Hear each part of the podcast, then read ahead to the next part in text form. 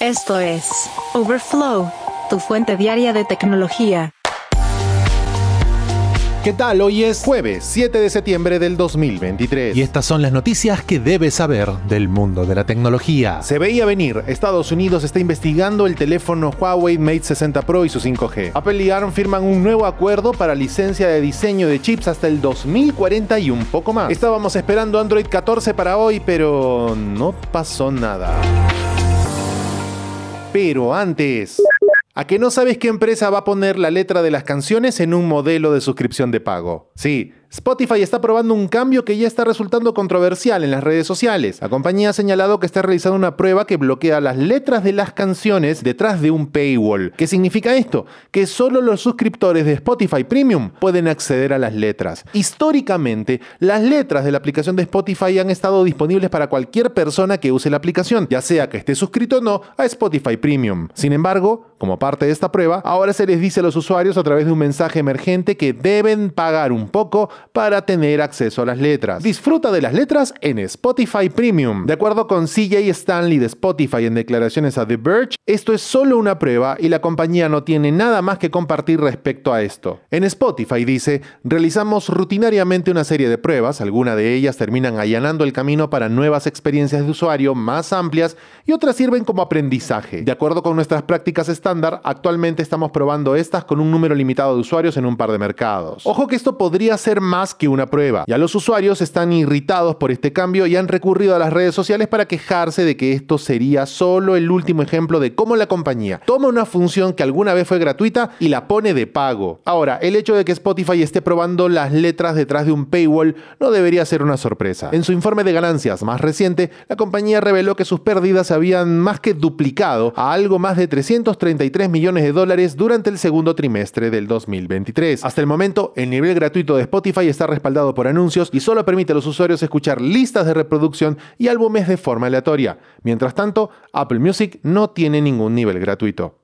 Y cuando muchos esperábamos la llegada de Android 14 para el 6 de septiembre, esta nueva cara del sistema operativo habría tenido un retraso de último minuto, que incluso tomó por sorpresa a las constructoras. De acuerdo con reportes, la fecha de lanzamiento de Android 14 se retrasa hasta el 4 de octubre, el mismo día del anuncio de los Pixel 8 de Google. Ojo que hablamos de 5 versiones betas que ya han sido publicadas de esta nueva versión. En los últimos días, además del nuevo logo de Android, Google liberó una serie de funciones muy medidas que se podrían considerar una beta 5.2 en lugar de la versión definitiva de Android 14. De acuerdo con Michal Raman, uno de los colaboradores de Android Central, originalmente se pretendía que el código fuente de Android 14 llegara este 6 de septiembre y las constructoras esperaban esta llegada junto con los consumidores. Sin embargo, parece que todo el lanzamiento, tanto la versión Open Source Project como la versión para Pixel, se han retrasado hasta el 4 de octubre, agregando casi un mes completo a su tiempo de desarrollo. De acuerdo con Raman, a las constructoras se les informa que cualquier vulnerabilidad detallada en sus notas de versión de seguridad para Android 14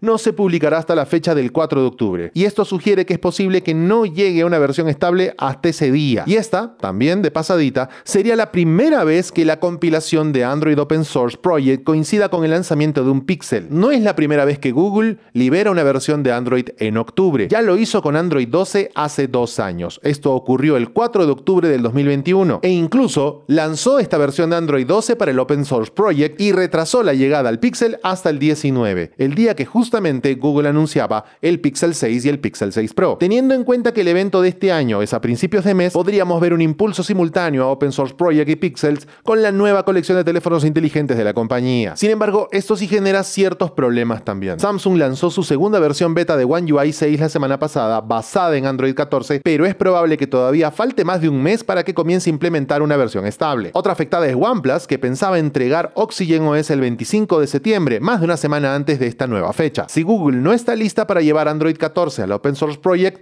seguramente las fechas se van a retrasar más. Ojo que todo esto proviene de una fuente externa, no hay confirmación por parte de Google de que Android 14 hubiese sido liberada el 6. Sin embargo, se esperaba que sucediera debido a que la próxima semana tenemos un evento de iPhone y a partir de esa fecha ya nadie estaría interesado en Android. Y ya que hablamos de Apple, vamos con Apple. Acaba de firmar un nuevo acuerdo con la empresa británica de diseño de chips ARM para licenciar su tecnología de chips más allá del 2040. Esta noticia del acuerdo surgió en los documentos presentados el martes para la oferta pública inicial de ARM, que la compañía ha decidido valorar en 52 mil millones de dólares. De acuerdo con ARM en un comunicado, hemos firmado un nuevo acuerdo a largo plazo con Apple que se extiende más allá del 2040, continuando nuestra larga relación de colaboración con la marca y el acceso de la compañía a la arquitectura ARM. Por si no lo sabías, el hardware de ARM sustenta todos los procesadores de silicio personalizados de Apple, como el A15 en el iPhone 14 y el M2 en el MacBook Pro, ya que Apple licencia el conjunto de instrucciones de ARM. El documento revela que empresas como Apple, AMD, Google, Intel, Nvidia, Samsung y TSMC han indicado interés de comprar hasta un total de 735 millones de dólares de acciones de ARM. TSMC, el mayor fabricante de chips por contrato del mundo, ha mencionado que decidirá esta semana si invertirá en el diseñador de chips. Al poseer acciones de ARM, los fabricantes esperarán tener influencia sobre la gestión de ARM. SoftBank, con sede en Japón, se ha estado preparando para una oferta pública desde que su plan de vender ARM a Nvidia quedó sujeto a escrutinio regulatorio. Nvidia, con sede en California, abandonó la compra en enero del 2022 cuando quedó claro que la Comisión Federal de Comercio bloquearía el acuerdo. Y ya que hablamos de procesadores, vamos con otro grande. El director ejecutivo de Qualcomm, Cristiano Amon, señaló que la próxima Snapdragon Summit de la compañía, programada para octubre, podría conducir a importantes avances en la tecnología móvil. En una entrevista con CNBC, Amon señaló que ve importantes oportunidades en la inteligencia artificial para el futuro y que el próximo Summit a celebrarse en Hawái podría crear un nuevo ciclo de actualización para los teléfonos. No sabemos el momento, pero definitivamente está sucediendo, remarcó Amon. Las ventas de teléfonos inteligentes se han depreciado este año a medida que los consumidores se han vuelto mucho más conscientes de los costos. Algunos están optando por no actualizar sus dispositivos ya que ven poca diferencia entre los teléfonos actuales y los modelos más antiguos del mercado con cámara y procesadores ya sofisticados. En 2022, las ventas mundiales de teléfonos inteligentes cayeron un 11,3% interanual a 1.210 millones de unidades, el nivel más bajo desde 2013, de acuerdo con la firma de investigación de mercado IDC. Amon señaló que Qualcomm está tomando un camino diferente al de su archirrival de semiconductores Nvidia en el espacio de la inteligencia artificial, uno que implica llevar la IA a los teléfonos inteligentes y otros dispositivos en lugar de a los centros de datos, un área en la que Nvidia se centra más. Y una aplicación de la que nadie se acuerda intenta volver a nuestras vidas. ¿Te acuerdas de Clubhouse? Pues en la época pico de la pandemia, la aplicación de audio solo por invitación se disparó con un crecimiento mensual de 10x, pero luego desapareció del discurso público casi inmediatamente después. Ahora, Clubhouse intenta volver a cobrar relevancia y anunció la nueva Clubhouse que introduce un nuevo formato llamado chats. Para que te hagas una idea, imagina como si los mensajes de texto de tus grupos y tus historias de Instagram se conocieran en el parque, hablaran durante horas, se convirtieran en mejores amigos y se enamoraran. Sí, es en serio, lo pusieron en un blog corporativo. Si bien no es claro el asunto, todo parece indicar que Clubhouse incorporará mensajes de voz entre amigos y que estos también podrían aparecer como historias dentro de la aplicación. Esto no va a reemplazar las salas de audio en vivo que aún existen en Clubhouse, pero los chats podrían inspirar a los usuarios a registrar con más frecuencia audios para escuchar a sus amigos en lugar de a quien está organizando una conversación en vivo en ese momento. En abril, la empresa despidió a más de la mitad de su personal y menos de un año antes, la empresa llevó a cabo otra ronda de despidos. Clubhouse ha señalado que todavía tiene algunos años por recorrer en la industria, pero seguramente a los consumidores esto no les va a importar. Tras la pausa, ¿por qué el gobierno de Estados Unidos está tan interesado en conocer la nueva tecnología 5G de Huawei? Overflow, tu fuente diaria de tecnología. Hace unos cuantos días, Huawei anunció un nuevo teléfono, el Huawei Mate 60 Pro. Un lanzamiento que no sería extraordinario ni nada fuera de lo común salvo por un detalle. Es el primer teléfono de la compañía en llevar un chip 5G desde que Estados Unidos en 2019 bloqueó sus acuerdos comerciales con empresas estadounidenses. Desde esa época, Huawei no ha podido lanzar un chip 5G debido a que no cuenta con un socio estratégico que construya ese tipo de arquitecturas. Bueno, hasta ahora. De acuerdo con reportes, el nuevo dispositivo insignia, que parece llevar un nuevo procesador 5G Kirin 9000, desarrollado específicamente para el fabricante chino Huawei, sorprendió recientemente a los expertos de la industria que no entendían cómo la compañía tenía la tecnología para fabricar un chip de este tipo, luego de los amplios esfuerzos de Estados Unidos para restringir el acceso a China a la tecnología de chips extranjera. De acuerdo con Jake Sullivan, asesor de seguridad nacional de Estados Unidos, se necesita más información sobre precisamente el carácter y composición de este chip para determinar si las partes fabricantes eludieron las restricciones estadounidenses a las exportaciones de semiconductores para crear este nuevo procesador. En 2019, el gobierno de Estados Unidos citó preocupaciones de seguridad nacional percibidas como la posibilidad de ataques cibernéticos o espionaje por parte del gobierno chino si Huawei seguía manteniendo acuerdos comerciales con empresas estadounidenses. La inclusión de un chip 5G personalizado sería un punto de referencia importante para Huawei mientras lidia con el impacto de las restricciones estadounidenses en su negocio de dispositivos. La duda recae sobre si realmente Huawei pudo haber obtenido todos los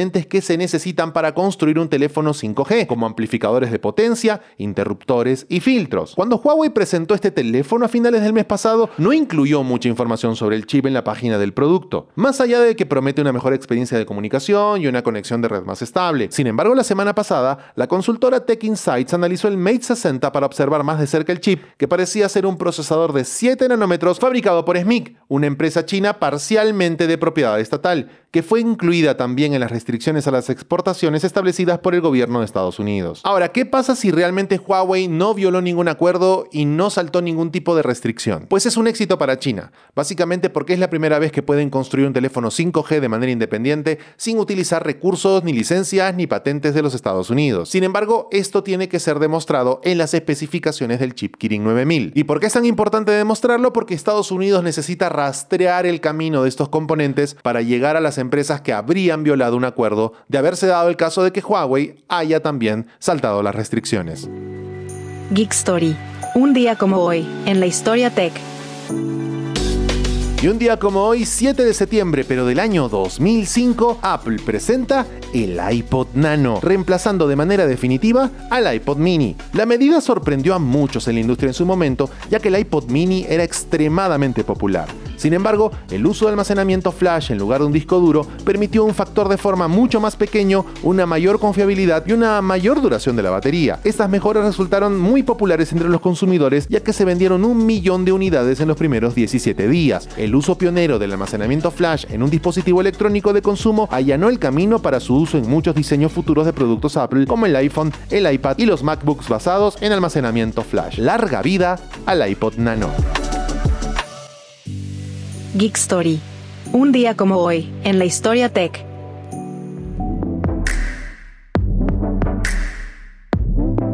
Hasta aquí la edición de Overflow de hoy. Jueves 7 de septiembre del 2023.